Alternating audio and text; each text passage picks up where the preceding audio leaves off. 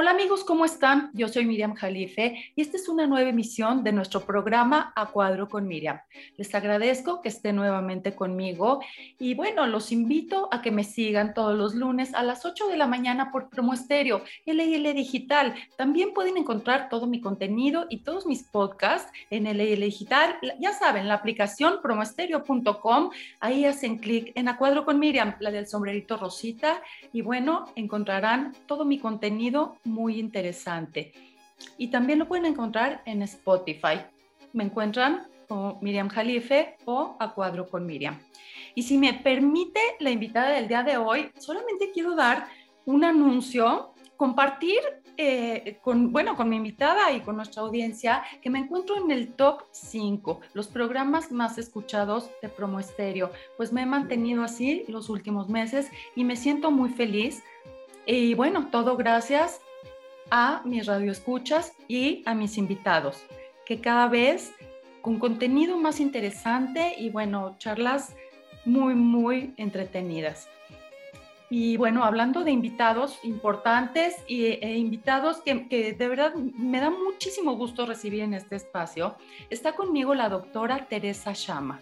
Bienvenida. Hola, ¿qué tal? Buenas tardes.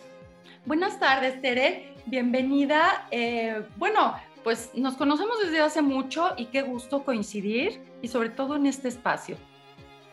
Sí, yo la verdad estoy muy feliz y muy emocionada de poder compartir con ustedes pues parte de mi experiencia y mi trayectoria. Gracias por invitarme y espero que el top de tu programa siga creciendo y no vaya para abajo después de este programa. no, al contrario, al contrario. Cada vez, cada vez de verdad con más audiencia. Sabes, eh, siempre, bueno, eh, logramos como este vínculo, ¿no? Con los invitados. Em, pues, pues, el público se interesa mucho en las pláticas, en los invitados, a veces nos contactan y por supuesto que se va a ir, pero para arriba. va a ser el top, top, top. Esperemos em, que sí. Claro que sí. Eh, bueno, Tere, te presento, si me permites. Eh, bueno, eres la doctora Teresa Shamalevi. Eres directora general adjunta en el Centro de Investigaciones en Evaluación y Encuestas del Instituto Nacional de Salud Pública. Y lo demás, platícanos tú, Tere, porque si leo toda tu semblanza, no nos alcanza el programa. Uy, muchas gracias. Bueno, pues un poquito les voy a platicar de mi trayectoria y a, ver este, a lo que llegamos el día de hoy. Yo soy licenciada en nutrición esa es mi formación de base. Hice mi carrera en la Escuela de Dietética y Nutrición, que en ese momento era del ISTE. Esta escuela actualmente tiene sedes con UNAM, aquí en la Ciudad de México y también en Mérida, Yucatán. Eh, posteriormente hice mi maestría en ciencias sociomédicas con un área de especialización en epidemiología. La epidemiología es el estudio de la salud a nivel poblacional. Esto lo hice en la Escuela de Salud Pública de México y eh, en el Inter hice un diplomado en estadística en la UAM Xochimilco y posteriormente hice el doctorado en salud pública, también en la Escuela de Salud Pública de México. Y así fui formándome profesionalmente, me constituí como investigadora, eh, primero en los niveles de ciencias médicas. A nosotros nos clasifican del nivel eh, eh, A al nivel F. El A es cuando uno empieza a consolidar su carrera y el nivel F es el más alto, que yo ya lo alcancé este nivel en el año de 2018. Y bueno, también pertenecemos a un sistema nacional de investigadores que tiene diferentes áreas, el área de la salud médica, pero también hay otras áreas, las ciencias sociales, los geólogos, hay diversas áreas. Y en este nivel del Sistema Nacional de Investigadores hay desde candidato, nivel 1, 2 y 3. El nivel 3, que es el máximo, lo alcancé en el mes de diciembre del 2020.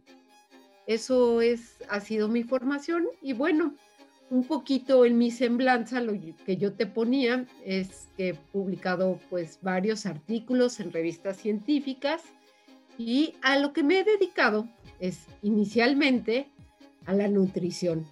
Todos comemos. Es una cuestión de que eh, básica para el ser humano. Y eh, bueno, a mí cuando me dicen, te dedicas a la nutrición, dame una dieta. En mi vida he dado una dieta. Yo me he dedicado a la parte de la investigación en nutrición. Inicialmente trabajando en el Instituto Nacional de Ciencias Médicas y Nutrición Salvador Subirán, que es el que ustedes han de conocer como Instituto de Nutrición. Ahí trabajé en la División de Nutrición de Comunidad, en programas integrales de apoyo a la nutrición para recuperar niños desnutridos. En este país existían muchísimos niños desnutridos hace muchos años, hace 30 años, pero siguen existiendo. Actualmente hay alrededor de un millón y medio de niños desnutridos menores de 5 años. Entonces, íbamos al medio rural con programas integrales de apoyo a la nutrición en Chiapas, Morelos, Oaxaca, en diversos estados de la República. Pesábamos y medíamos a los niños. Les dábamos suplementos alimenticios que tenían nutrimentos para ayudarlos a mejorar su nutrición. Les dábamos una megadosis de vitamina A, suero de rehidratación oral, les dábamos plato nutricional a las madres y bueno, nos seguíamos mes con mes hasta recuperarlos. Esta es la base inicial a la que yo me dediqué. Claro, eh, si me permites, te quiero hacer una pregunta. Sí, claro. Eh, bueno, eh, muy reconocido esta, esta labor, ¿no? Ir a zonas rurales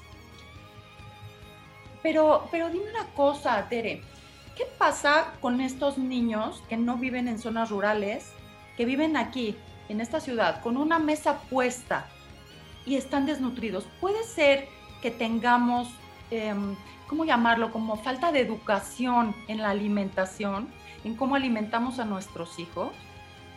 Bueno, has tocado un punto fundamental, desde que esto no estaba en mi semblanza, este, pero bueno, es parte de la recuperación de los niños desnutridos.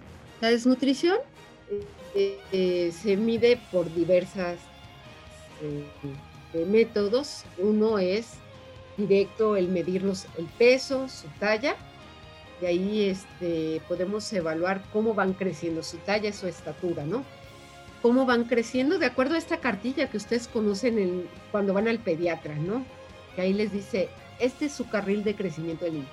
Hay otros eh, métodos, otras metodologías que son las clínicas, que un niño puede parecer no desnutrido, pero si se le toma una muestra de sangre, tiene deficiencias de algunos micronutrimentos, que son las vitaminas y minerales, lo que ustedes conocen como vitamina A, vitamina E, vitamina B, ácido fólico, eh, vitamina B12, que causan ciertos tipos de enfermedades como las anemias, la más común, que es una enfermedad, una desnutrición oculta, es la anemia por deficiencia de hierro y en los niños es súper común. En nuestro país, estos niños que van a la escuela y se sientan hasta atrás y es porque están cansados. Son niños que la anemia les causa este cansancio que no pueden desarrollarse como los otros niños, sobre todo en áreas estructurales, motoras, como es el español, o sea, todo lo que tiene que ver con la expresión, con el lenguaje y con lo que tiene que ver con las matemáticas. O sea, no tienen un desarrollo lógico, son niños que no se desarrollan con pensamiento lógico. Ese es otro tipo y otros son todos los síntomas clínicos que es que el pelo sea ralo, que se les desprenda fácilmente, lo agarras y se quedan con un pedazo de pelo, que no puedan ver adecuadamente por falta de vitamina A, este, que tengan manchas. Todos esos tipos son tipos de desnutrición diferentes y es de acuerdo a cómo se van clasificando. Lo que nosotros lo hacemos a nivel poblacional es más fácil el peso y la talla, no a todos les podemos tomar todas las mediciones. Ahora, lo que tú dices esto de tienen un plato en su mesa. Veamos qué platos tienen en su mesa. Lo que nos ha sucediendo a nuestro país y a muchos países del mundo es que la elección de alimentos y la vida urbanizada no nos ha permitido el tener una alimentación sana. ¿Y qué es esto? Cada vez más nos acercamos a lo que se llama el fast food, o sea, la comida rápida, Claro. De llegar pizzas, hot dogs, este, y sin decir marcas. Les damos esta bebida azucarada que tiene gas, que son los refrescos, que la verdad tienen sustancias aditivas para nuestro paladar. Y si un niño lo consume desde chiquito y en nuestra mesa diariamente hay estos refrescos, pues los niños se acostumbran, dificilísimos quitárselos, no les está nutriendo y al contrario, les causa malos hábitos. Si les damos frituras, ¿no? Todos los taquitos y tamalitos y todo lo que tiene muchísima grasa y mucha sal, en la mesa no tiene que existir la sal. Hay que acostumbrar a nuestros niños, por empezar por nosotros. Los niños hacen mucho por repetición. Y eso causa el otro tema a lo que yo me he dedicado, que es la obesidad infantil. México ha ocupado de los primeros lugares en el mundo de niños con obesidad infantil. Y lástima, porque esto les va a causar en la vida futura estas enfermedades que mencionabas muy al inicio, que es hipertensión, a este, está asociado a los patrones de sobrepeso y obesidad, que es la dieta y el no consumo de agua, la falta de actividad física, diabetes mellitus, que somos los primeros lugares, colesterol alto, triglicéridos alto. Esos son nuestros problemas. Fíjate, eh, tan rica la, la, comida mexicana, pero no tenemos que hacerla ni con grasa ni con sal. Digo, es patrimonio de la humanidad, ¿no? Nuestra gastronomía. Sin embargo, no, pues puede, la podemos hacer sana, digo, con eh, eh, eh, digo, por ejemplo, la tortilla, pues no es un mal alimento, ¿no? es excelente. La cosa, es, saber qué cantidad de tortillas comes, ¿no? Y, con qué grasa, con qué tanta grasa, con qué combinas la proteína que le pongas, ¿no? Este, todo esto. Em, volviendo, Tere, a esta experiencia en las zonas rurales, ¿cómo fue ¿Cómo fue, independientemente de toda la labor que, tú y el equipo en el que participabas hicieron, ¿cómo es tu experiencia a nivel personal? Con, toda esta, esta gente de zonas rurales, ¿cómo viven? ¿Cómo se puede ayudar? ¿Cómo se puede mejorar a ellos? Bueno, lo, primero voy a retomar una cuestión que dijiste, que la comida mexicana es patrimonio de la humanidad. Y de ahí saltaré a la parte rural. Okay. Y bueno, esta parte de la alimentación mexicana, pues sí, la podemos consumir sin grasas, sin aceite, sin tener muchos carbohidratos y el equilibrio, lo que tú dices, y bueno, quiero decir que para el medio rural, y cuando tú hablabas de la alimentación mexicana, hablabas maíz, que era a partir de la tortilla, frijol, que lamentablemente el precio creció mucho, pero era base de la alimentación. Con eso sobrevivía la población, sobre todo rural, y el chile. El chile tiene vitamina D. Entonces, es el equilibrio, pero hay que saber cómo este, llegar cómo combinar los alimentos, hacerlos elásticos y hacerlos crecer. Y bueno, partiendo de esa base del respeto cultural de la alimentación, eh, yo, mi experiencia fue cuando yo hacía la carrera, estaba en una práctica en Chiapas, era la erupción, la época de 1980-81, la erupción del volcán Chichonal en Guatemala, en donde había muchos refugiados guatemaltecos en Chiapas. Ahí tuve una experiencia en la cual este, una señora me da en mis brazos a una bebé, muere esa bebé y este, yo lloraba y decía, ¿qué hago aquí, no? Este, teniendo en mi casa agua calientita y ya me tenía que y saber qué es lo que tenía que hacer. Hablé con mi papá y mi papá me dijo, esta es tu experiencia de vida. Y así es la vida. Entonces ahí empecé aprender, uno tiene que aprender y respetar la cultura desde ese momento. Y bueno, me fui a hacer mi servicio social al Instituto de Nutrición, en donde la parte de nutrición de comunidad se dedicaba a ayudar al medio rural sobre todo, porque era donde prevalecían los mayores, este, mayores prevalencias de desnutrición, los más pobres del país. que al día de hoy, pues lo que yo sé es que desde los años de 1930, en México la diferencia entre, en el consumo entre tener un mayor nivel socioeconómico y uno menor es algo impactante. Pero ¿cómo crees que era, Miriam? Se le preguntaba a la gente en los censos de población que hacía el INEGI si consumían pan de trigo o no consumían pan de trigo. El pan que comemos, el bolillo. Y eso es lo que te diferenciaba entre ser rico y ser pobre. Es lo que bueno, marcaba la diferencia social, ¿no? Sí, y el usar zapatos o no usar zapatos, el calzado. Wow. Eso es como en nuestro país ha crecido, pues los niveles socioeconómicos que ahora se miden de otra forma. Y bueno, fue creciendo esto a través de los años por la posesión de viviendas y tenían agua dentro de no de las viviendas, pero nuestros propios ancestros cuando llegaron a este país, y bueno, o este, los que ya nacieron en este país, pues vivieron en condiciones de extrema pobreza, en donde la base de la alimentación de todos los mexicanos era la tortilla, que es deliciosa, tiene muchísima fibra. Y bueno, todo mundo debemos de consumir tortilla, nos da mucha fibra y calcio.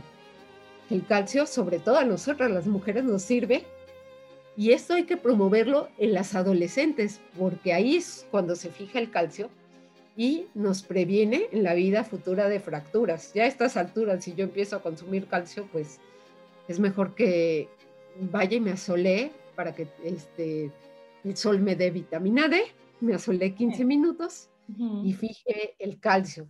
Pero hay que comer calcio sobre todo entre los 12 y 15 años de edad para que a los 45 no tenga fracturas.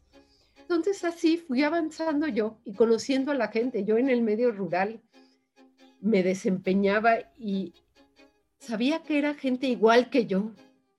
Y ellos me enseñaban, convivíamos con ellos, inclusive comíamos de sus platos.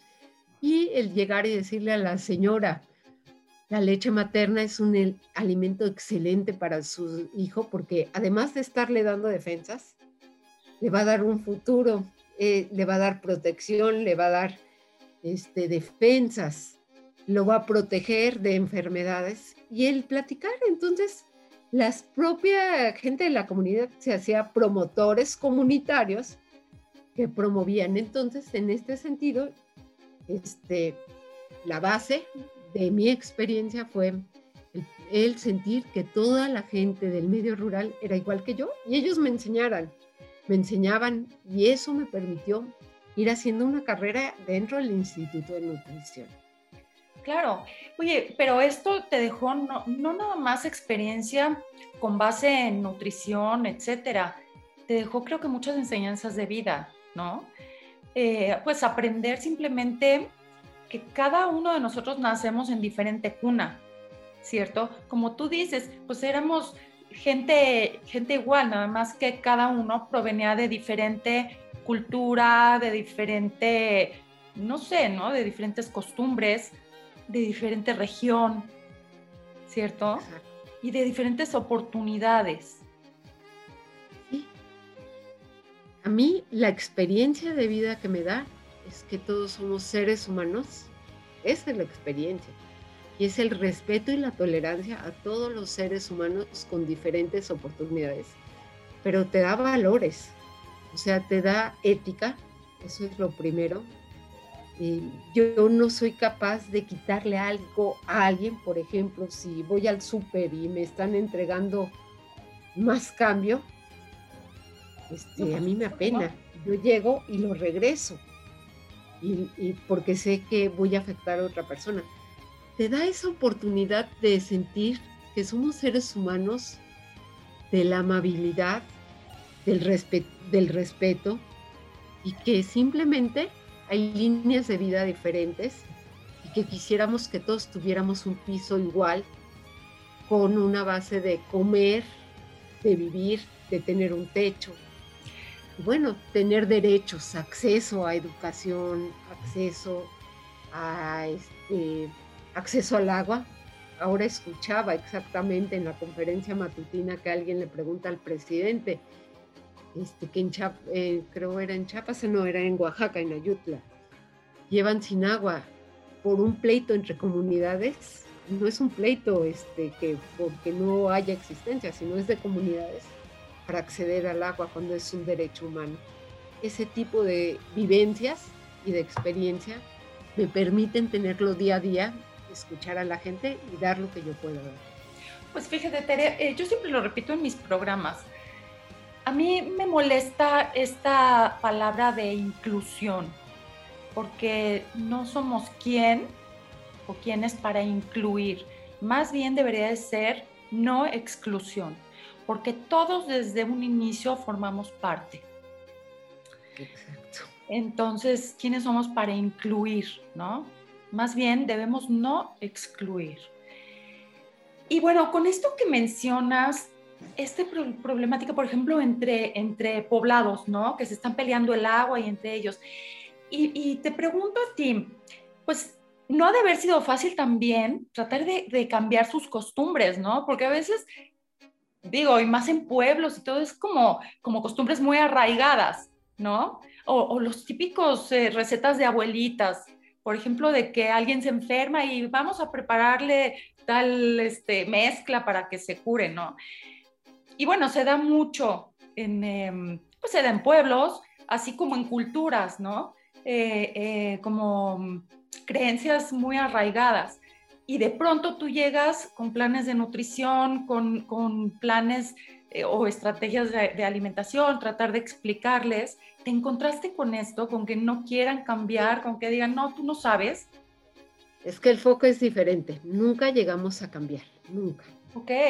No podemos cambiar porque hay raíces ya muy sembradas. sí, sí. Este, por ejemplo, alguna vez en, Oaxaca, en una comunidad, nos toca este, cuestiones gravísimas de mortalidad materna y este, hay cuestiones de que la mujer eh, va al médico a la consulta prenatal con el marido y la suegra. El tratar de llegar y nosotros romper, romper eso, más bien es entender, en esa comunidad eh, había muchísima mortalidad materna y es entender, explicar, trabajar con ellos e ir construyendo. Es diferente la perspectiva de tratar de cambiar claro. a llegar y respetar y construyamos juntos. Es desde eso hasta ver niños que morían anteriormente por diarrea si no había suero oral y el llegar y enseñarles a prepararlo y el estar con ellas, pero también respetar lo que ellas tenían de costumbres y tradiciones. No fácil, o inclusive las vacunas, que en eso sí te quiero decir que era parte del programa, que tuvieran su esquema completo de vacunación los niños. Y en ese sentido, pues el tener acceso, y en eso trabajamos con la Secretaría de Salud Estatal, en el estado que estuviéramos, para garantizar que en las Semanas Nacionales de Salud pues llegara la vacuna a estos lugares y accedieran hasta desde costumbres de no tener acta de nacimiento, o sea, es como algo global, integral, eran programas integrales de apoyo a la nutrición. Y de ahí, este, pues fui construyendo y me pidieron prestada al Instituto Nacional de Salud Pública, que es actualmente mi casa, en donde llegué para hacer la encuesta nacional de nutrición en 1999. Esta encuesta se convierte después en la encuesta nacional de salud y nutrición a partir de 2006, una encuesta que se hace cada seis años en el país. Y esto lo menciono porque siempre quiero que la gente lo sepa. Todos los datos que ustedes saben sobre sobrepeso, obesidad, diabetes, cobertura, de vacunación, acceso a los servicios de salud, o sea, si la gente puede acceder al ISTE, si tiene consulta de calidad o no, al IMSS o a un médico privado, o si se vacunaron o no, o gastos en alimentación, se tienen de los datos de la que es la encuesta nacional de salud y nutrición. Entonces yo me voy al Instituto de Nutrición en 99, te digo, prestada, para hacer esta encuesta ya me quedé ahí desde el 99, pero lo que te quiero decir es que al quedarme ya ahí, empecé a participar en proyectos, pero ya más de investigación, ya no tanto en el campo, porque yo empecé a dirigir gente, aunque seguía acudiendo mucho al campo, al medio rural y al medio urbano, en donde fortificamos la leche liconza. La leche liconza es una leche que distribuye el Estado desde 1970 y eh, nosotros a partir del año 2001, conociendo todas las deficiencias que habían, fortificamos la leche con vitamina C y hierro. Y esta leche es una de las mejores a nivel internacional, por lo cual recibimos un premio en 2006, que fue el premio Innova, por la fortificación de la leche liconza, porque al tener hierro combinado con la vitamina C, se absorbe mucho mejor. Y esto eh, lo probamos en un proyecto que duró como ocho años, siguiendo a los niños desde que tenían 12 meses de edad hasta ocho años, en los cuales les dábamos leche y medíamos su consumo y diario, midiendo en, este, en estos mil niños su consumo y los fuimos siguiendo. Vimos disminución de anemia.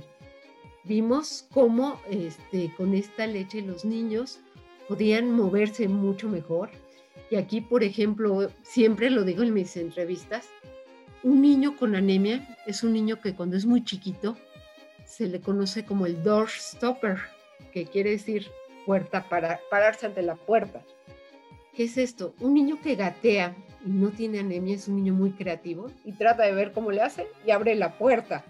O por lo menos empieza a gritar porque se quiere salir.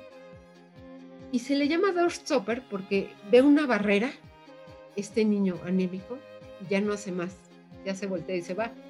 No tiene creatividad. Entonces, de ahí seguimos a todos estos niños y vimos un mejor desarrollo físico-motor hasta llegar a la escuela, donde comparamos niños que consumían la leche liconza versus los que no la consumían y tuvieron mucho mejor desarrollo en matemáticas y español, que es lo que yo con lo que inicié esta entrevista.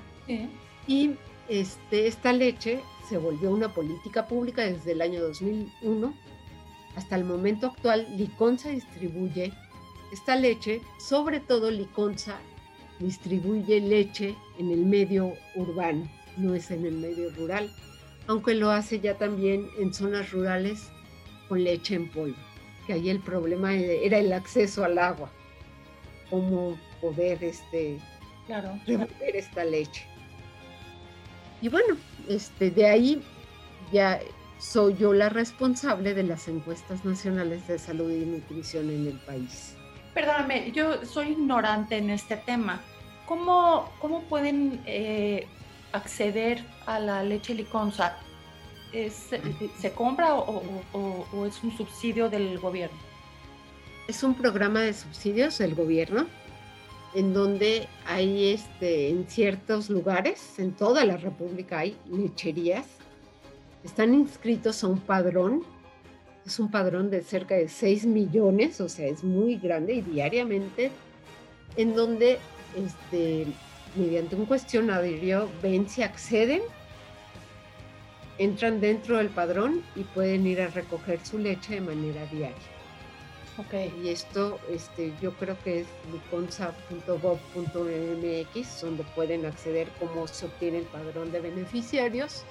Creo que así lo hacen. Este, yo no pertenezco a Liconza, pero trabajé con ellos en este proyecto junto con el Instituto de Salud Pública y bueno, este, así como lo hicimos con Liconza, posteriormente trabajamos con el programa de erradicación de la pobreza del gobierno, de gobiernos previos, que era eh, Progresa, Oportunidades Prospera, en donde también recibían, pero sobre todo gente del medio rural, también del medio urbano, ciertos subsidios, y en lo que yo participaba era en la complementación alimentaria, en donde hicimos una papilla junto con la Secretaría de Salud que tenía todos los nutrimentos, porque no solo era hierro, Liconza fue dirigida a hierro y zinc, pero aquí esta papilla tenía hierro, zinc y otros micronutrimentos, otras vitaminas y minerales destinadas para el niño, por eso era una papilla, para que el niño, nosotros como adultos, bueno, yo espero que no comamos papillas cuando seamos adultos mayores, pero era, era este, dirigida a los niños y durante años este, se estuvo dando esta papilla, ¿no? Y muy acompañado, yo siento que la base es estar informados, entonces siempre la orientación alimentaria y nutricional, el llegar y poder orientar a la gente de cómo combinar los alimentos, y siempre no solo con charlas, sino con materiales, este, videos, videoconferencias. Trabajamos también con Diconsa muchísimo, que Diconsa es este, actualmente pertenece a Segalmex, pero Diconsa lleva muchos años, es lo que conocíamos como Conasupo, en donde se venden alimentos, sobre todo en tiendas de zonas muy, muy alejadas del país y a precios preferenciales. Ok, esto me dices es en, en zonas urbanas, ¿cierto? ¿O en zonas rurales? Consa tiene tiendas urbanas, pero sobre todo tiendas rurales, en zonas en donde no puedes llegar con un vehículo, tienes que caminar días enteros para llegar. Yo tengo una experiencia, una vez en Chiapas, para llegar a una comunidad íbamos con el burro caminando, muriéndome de hambre porque no podíamos acceder. Cuando llegamos, este, empezamos a limpiar hojas de árbol de ciruela para comernos las hojas. Cuando vemos que pasa un helicóptero y baja los alimentos, y era de una de estas empresas este, de alimentos, bueno, para mí no son alimentos, que es un producto chatarra de papitas, en donde ahí los bajó y no sufrieron días, lo hicieron en menos de una hora, ¿no? Este, Pero es esas zonas rurales en donde no llega nadie. Ya. Ahí hay tiendas de concha. Ok. Tere, también me platicaste que mm, eh, has obtenido diferentes reconocimientos. Quiero que me platiques, por favor, sobre esto. Híjole, no me gusta mucho hablar de mí porque mis reconocimientos son de mucha gente. Y bueno, pido una disculpa si de repente digo recibí, porque es recibimos. Y bueno, he recibido, eh, hemos recibido dos veces el Premio Latinoamericano de Nutrición y ha sido por esta parte de la fortificación de la leche liconza este, y recibiendo el primer lugar dos veces. También este, este de Innova, que también fue por lo mismo. Recibí el de este, también recibimos el premio de la Fundación Kellogg's, no es de la compañía, sino es de la Fundación del Instituto de Investigaciones de Kellogg's. Esto es a la investigación en nutrición y esto fue por un proyecto por tratar de generar eh, cuestiones de alfabetización nutricional. ¿Qué es, ¿Qué es esto? Y poder educar a la gente, sobre todo a alumnos de primaria y no de primaria, de secundaria y preparatoria, para que tengan elementos para elegir alimentos. Entonces eh, hicimos todo un proyecto de alfabetización en nutrición. Eh, también, este, ese sí fue personal, fue el premio Miriam Muñoz de Chávez, que lo dio el Instituto de Nutrición. Este es un premio a trayectoria. Este, Miriam Muñoz de Chávez fue una doctora que trabajó muchísimo por la salud pública y la nutrición, murió y se empezó a dar este reconocimiento a nutriólogas que hayan trascendido por sus acciones en la nutrición. Y bueno, este, la revista Expansión me reconoció en algún momento también como una de las 10 mujeres mexicanas con mayor trayectoria y por mi compromiso social. Y recientemente, este, y esto fue el 7 de abril, fue fue el 7-8 de abril por el Día de la Salud, la Secretaría de Salud da un reconocimiento, da tres reconocimientos distintos, y uno de ellos es el premio Gerardo Varela este, por las acciones en salud pública, en donde fui reconocida, este, tuve este merecimiento y me lo entregó el señor presidente de la República es un premio a la trayectoria por la salud pública y me lo dieron hace un mes. Quiero preguntar algo. Sí, y, quizá, es algo un poco más personal. ahora que mencionas que recibiste un premio por eh, pertenecer a las 10 mujeres, eh, eh, rectifícame por favor. Ah, ese fue un reconocimiento que hizo la revista Expansión y salió en la revista. Ok, me, me surge una duda. Como mujer, ¿te costó trabajo ¿crees que te hubiera sido a lo mejor más fácil toda esta trayectoria siendo mujer? Y, no nada más me refiero al haber ido a, ahora sí que en burro, por zonas rurales, por Chiapas, etcétera. Las oportunidades, las tuviste que, buscar. Eh, ¿Te costó más trabajo que a lo mejor algún compañero tuyo, hombre? Fíjate que es bien chistoso porque por el Día de la Mujer este, me entrevistaron con este mismo, este misma enfoque de pregunta.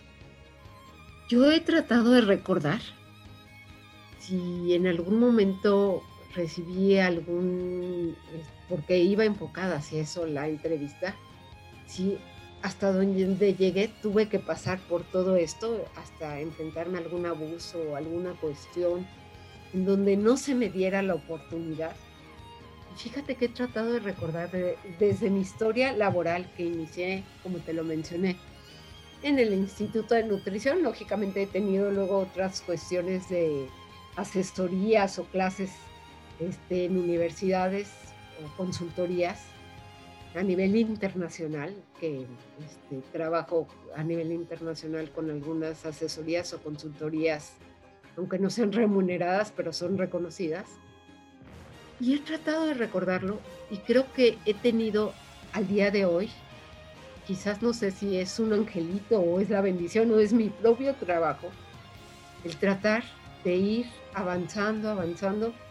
Piqué piedra, igual que muchos de mis compañeros hombres, fui avanzando siempre con esta cuestión de, respeto, de compartir, ir hacia adelante. Y bueno, cuando llego a salud pública de inicio, pues inicié como investigadora, pero me dan una jefatura, después me dan una dirección de área y después una dirección este, de centro, ¿no?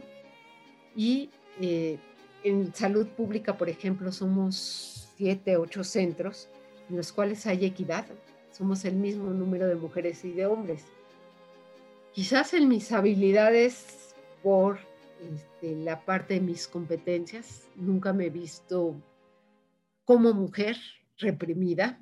Quizás si me pones a hacer deporte, ahí ya no. Ahí sí, este, cuestiones de fuerza o cuestiones así, pues no puedo. Pero creo que no, y creo que soy bendecida por eso. Claro, y, mira que has trabajado em, pues en la parte, en esta parte, ¿no? De, gobierno. Quizá, em, quizá en la iniciativa privada o, en todas estas empresas privadas, ¿crees que exista más esto para, para, tener alguna zona de oportunidad, que exista pues el abuso, el, eh, el condicionar? Porque, porque toda esta trayectoria, pues tú has tenido trabajando para el gobierno de México. Entonces quiere decir, y si no has encontrado ningún obstáculo, quiere decir que, se, que, que en México, pues si parte desde el gobierno, quiere decir que, que, tenemos, que es cultural y que, y que de ahí se tiene, es como ramificar, ¿cierto? Como salpicar toda esta educación o, ¿no? Pues fíjate que no he tenido la oportunidad ni la quiero tener. La verdad es que el hecho es por convicción que yo trabajo donde trabajo. Bueno, ¿qué más que estar en un lugar donde te gusta hacer lo que haces y te pagan, ¿no? O sea, es eso. Y el estar trabajando eh, en el área que yo estoy y que he estado siempre, el tener estas oportunidades este, no sé si lo ha hecho el gobierno, pero creo que lo hemos creado juntos en los institutos que he estado trabajando. Exacto. Ahora, a nivel privado, yo creo que siempre este, no podemos generalizar. Y no sé si se den estas mismas oportunidades cuando yo he tenido que trabajar, negociar, sobre todo dentro de mi ámbito de trabajo, trabajo con empresas privadas, más antes que ahora. Y nunca tuve, por ejemplo, trabajé mucho tiempo con Minza y Maseca para la fortificación de la tortilla, ese es otro ámbito en el que estuve trabajando y trabajaba con los, ahora sí con los dueños de las tortillerías, o sea, con de las grandes empresas. Nunca una falta de respeto, siempre respeto a que este, estábamos trabajando de igual a igual. Entonces, no sé si se dé en otros ámbitos, lo desconozco. Y bueno, en mi equipo de trabajo somos más mujeres que hombres, de 110 personas que yo dirijo se vuelven 400 cuando hago una encuesta. Este, ahorita ya estamos planeando la siguiente. Este, pero en este sentido, siempre he tratado de que haya respeto. Y si no lo hay, una vez hubo una experiencia de algún encuestador, este, que la encuestadora era su novia, trabajaban en campo y creo se pelearon y recuerdo mucho que estaba en esa época mucho un anuncio de Angélica Aragón, donde decía, si golpeas a una mujer, nos golpeas a todos, a todas, perdón. Y creo que en ese momento el encuestador le aventó un plato a la encuestadora y le rompió la nariz. Cuando llegaron conmigo, yo lo despedí, le dije, la golpeaste a ella, nos golpeaste a todas. Con todo lo que conlleva, ¿no? Porque me demandó, este, fuimos a conciliación arbitraje, y bueno, todo el pleito que lleva conlleva eso, pero siempre he tratado que haya el respeto en mi equipo de trabajo y creo que esto mismo se va expandiendo y vamos creciendo. Claro. Cuando tú eras niña o adolescente y decidiste estudiar esta carrera, ¿te imaginaste que estarías ahora en esto? No, cuando yo era niña este, y adolescente, bueno, lo primero quiero decir que somos cinco mujeres y un hombre, entonces tampoco al pobre hombre le tocó, prefirió hacerse un lado y no meterse con las hermanas. ok. Pero este, dentro de lo que es la parte de lo que yo pensaba, bueno, cuando era niña, pues quizás quería ser bombero como muchas o enfermera nunca. Este, porque me tenían que inyectar mucho, yo padecí fiebre reumática, me tenían que inyectar, entonces nunca quería ser enfermera, pero nunca pensé en esto. De hecho, yo inicié la carrera de química, no aguanté, no estuve ni un trimestre en la UAM. no te escuché, ¿empezaste la carrera de qué? De química. Ah, ok, ok. Sí, este, no estuve ni un trimestre y ahí fue un poquito porque yo provenía de escuelas privadas y me costó un poco el ambiente. Sin embargo, este, seguí con esta parte de orientación y me dediqué a la nutrición y bueno, a lo mejor nunca lo pensé, pero pues aquí estoy. Oye, pero siempre estuve ayudando a la gente desde chica. Pues es que es a lo que uno se enfoca, ¿no? si bien no te imaginabas estar donde estás en este momento, eh, y si bien una cosa te fue llevando a la otra, pero siempre tú te enfocaste en eso. Ahora que mencionas, a mí siempre me gustó ayudar a la gente. Bueno, y también estudiaste nutrición, entonces por ese medio, pues viste la manera y te fuiste enfocando. Bien te, pudiste haber enfocado a poner un consultorio privado, atender, eh, eh, ¿no? O dar dietas, como dices tú, ¿no? Eh, ahora que, bueno, está de moda todo esto de las nutriólogas, que, lo aplaudo, ¿no? Porque por lo menos la gente tiene preocupación en su alimentación. Eh, pero pues tú, tú te enfocaste en todo esto y, sin darte cuenta, pues te encaminaste a, todo lo, pues a toda tu trayectoria, a todo lo que recorriste y, y a que ahora te encuentras en este sitio. ¿cierto? Exacto. Me fui enfocando y bueno, si quiero mencionar, por ejemplo, desde niña, no niña ya más adolescente, participaba como voluntaria en ciertas organizaciones y eso me permitía ayudar. Por ejemplo, en la época de Navidad o Año Nuevo, el estar este, para que gente se pudiera ir a celebrar con sus familias. Entonces yo participaba este, cubriendo los turnos. Y sí, este, vas enfocando tu camino. Y bueno, yo quiero decirte algo, ha crecido lo, lo de la carrera de nutrición, hay muchísimas escuelas de nutrición en el país.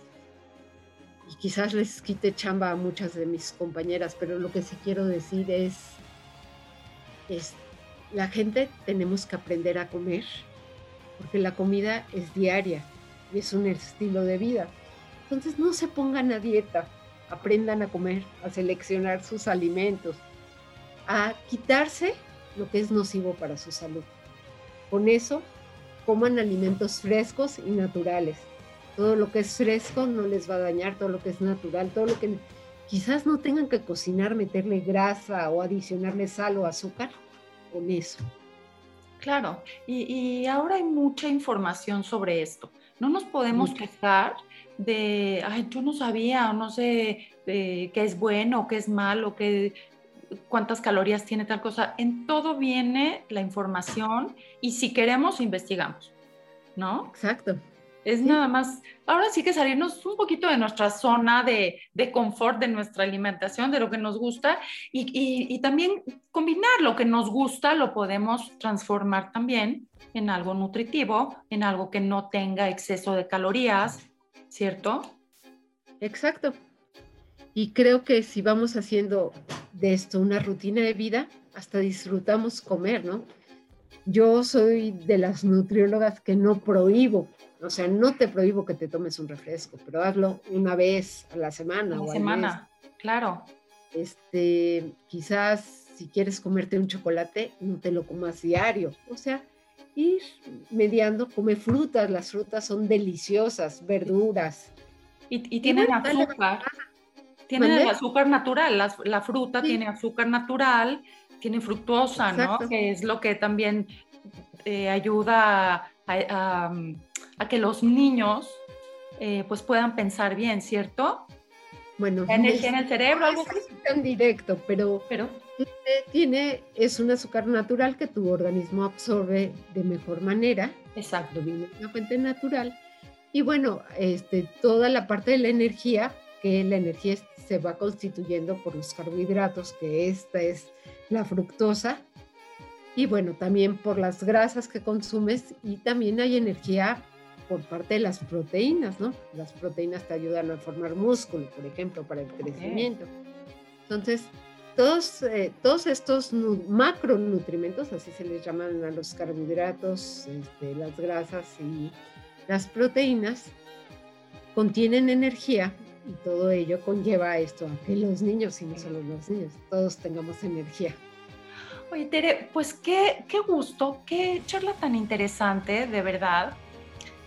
Y sí te quiero comentar, bueno, eh, en este espacio he tenido oportunidad de entrevistar pues eh, gente muy exitosa. De cada uno de mis invitados he aprendido algo, siempre, siempre he aprendido algo. Una de las características eh, algo de lo que he aprendido es que una de las características de una persona exitosa y de una persona líder es la sencillez. Y esto es algo que a ti te caracteriza, eh, eh, Tere. Es por eso que eres una persona tan exitosa. De verdad ha sido un placer platicar contigo. Y, y bueno, espero que no sea el último de los programas. Podamos tocar muchos temas más adelante. ¿Te parece?